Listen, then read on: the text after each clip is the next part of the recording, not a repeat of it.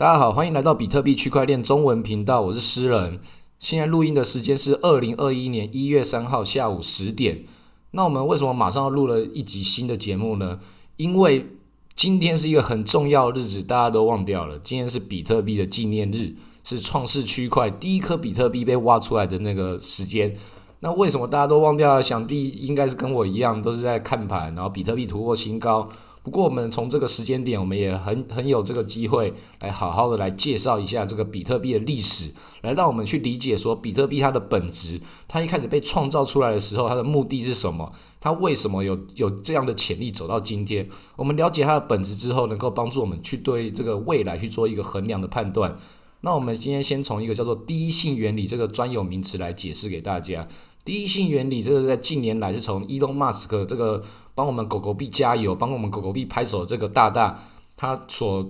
特别倡导的这个观念。第一性原理意思就是说，以它的这个电动车来讲，电动车的最最核心的部分就是它的电池，所以它把所有的这个汽车的东西全部都拆拆开来，慢慢的挖到它的本质的时候，就是电池这件事情，它能不能在它的物理极限之中，慢慢的去拓展它的的技术障碍，然后那些内装啊、外形啊、轮胎啊。所有的这些，甚至他现在做那些 AI 自动导航，全部都变成次要的，全部都回过了头来看它这个电池本身的技术，它的能源发展的这个布局，它才是它这件事情本身的第一性原理。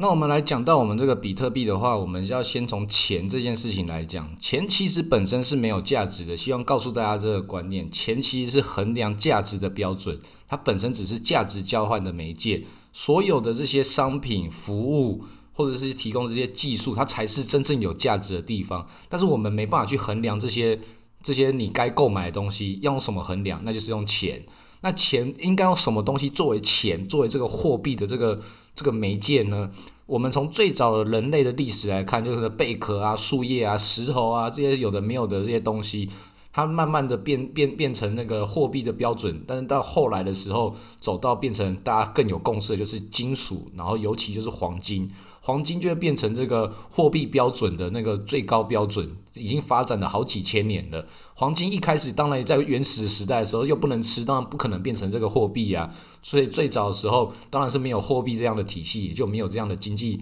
经济社会。那黄金在最早的时候，它是作为一个饰品。他在那个王公贵族之间，这些金匠做黄金的这些工匠，他们在雕塑这些饰品、皇冠啊、戒指啊，然后他们在塑造这种东西的过程之中，也会有这些黄金的储量的这些买卖，跟帮这些国王去囤积这些黄金，然后是调货给其他金匠或是其他的贵族，然后慢慢的也塑造了这个现代银行的的雏形，也是从这个黄金的金匠一开始的这些商业行为慢慢演变而来。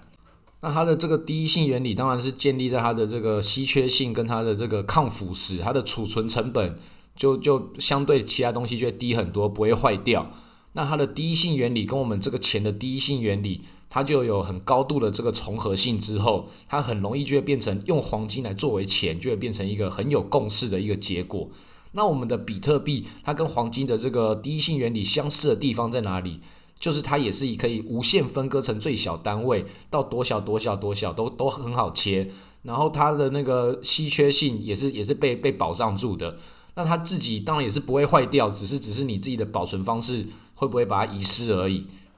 所以作为这个价值储存工具工具，这个比特币就是一个很好的一个方式来来来达到这个目的。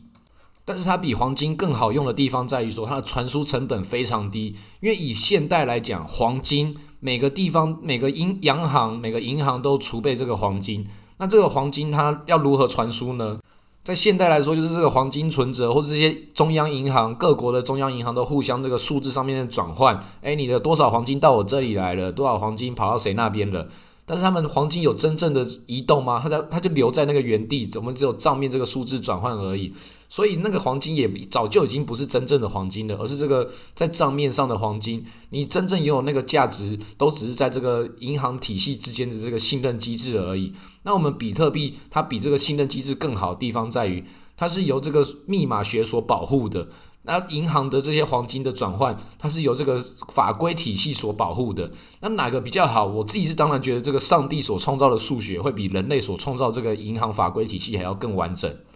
所以这个比特币跟黄金的第一性原理，它们最大的差别就在在于这里：比特币是网络的原生货币，黄金是这个物理性质的原生原生材料。没有说谁一定比较好，但是黄金的拓展性跟比特币比起来，当然就差了非常多。黄金现在大家也都认为它有价值，但是你在那个便利商店的时候，绝对没办法用黄金来做做消费嘛。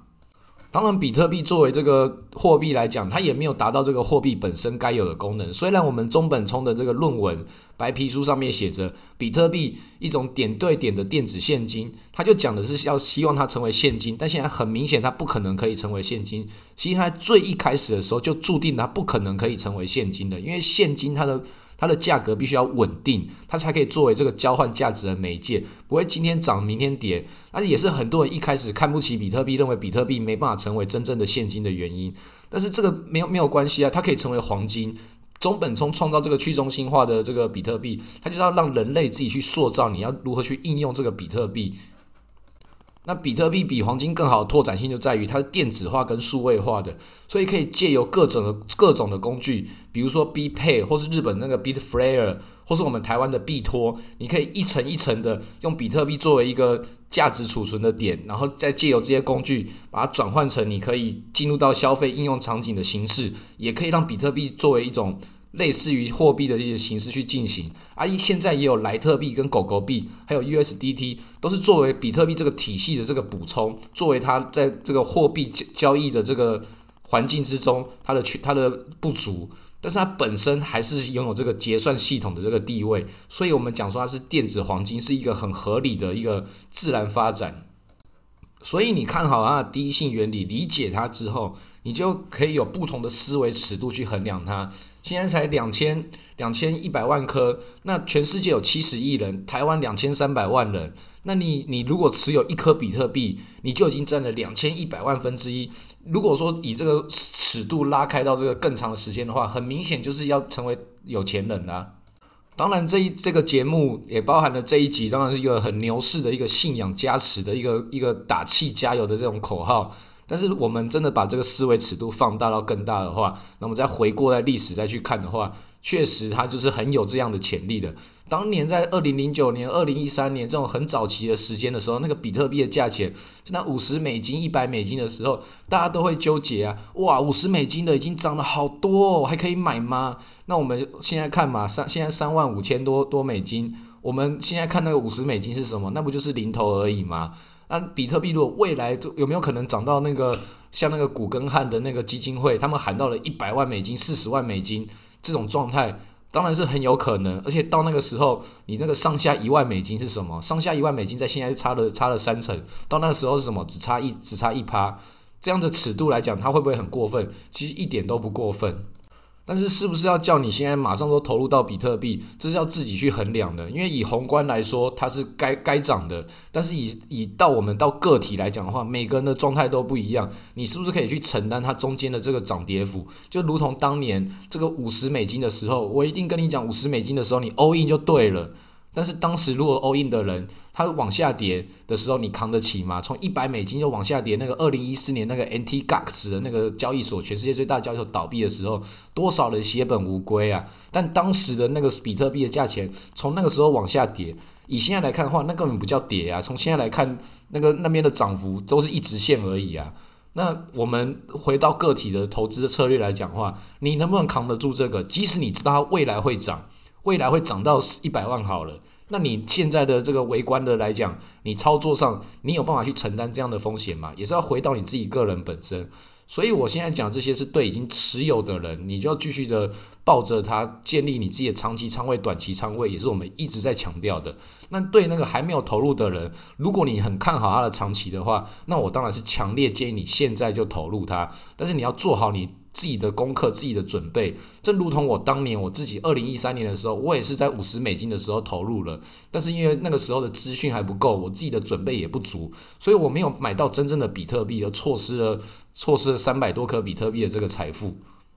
当然，这这不是我自己的问题，这也是大家的问题，也是我们这个比特币的问题。我们这比特币还不够平易近人。但是很明显，从那个二零一三年到这个二零二零年的时候，它已经进步了多少？比特币会越来越好用，正如同网络世界也是一样。网络一开始也是很难用啊，连在网络上面买东西都是违法的。那现在怎么怎么还有人听什么网络买东西是违法？这听起来很像是笑话一样。那现在比特币一样啊，你说用比特币币买东西听起来很荒谬。等到那个时候拓展到那个时候的话嘞，比特币会不会变得越来越好用？我相信这是必然的。那我们这里也可以帮我们的那个干爹币托来广告一下。我人生的第一颗比特币就是在币托买的。现在币托你可以在全家便利商店里面还可以用比特币买咖啡。你在那个全家的那个机器里面，你也可以按几个按钮就把你的钱直接把这个比特币跑到你的币托账户里面。现在的这个时代已经更新的越来越快了。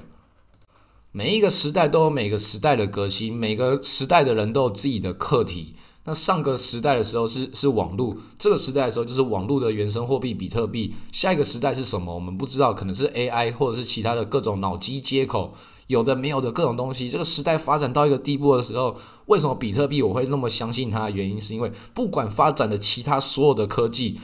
经济这件事情跟价值交换这件事情，永远都是不可能离开的。人类就是在这个赚钱这件事情、贪婪这件事情上面，它是我们的本性。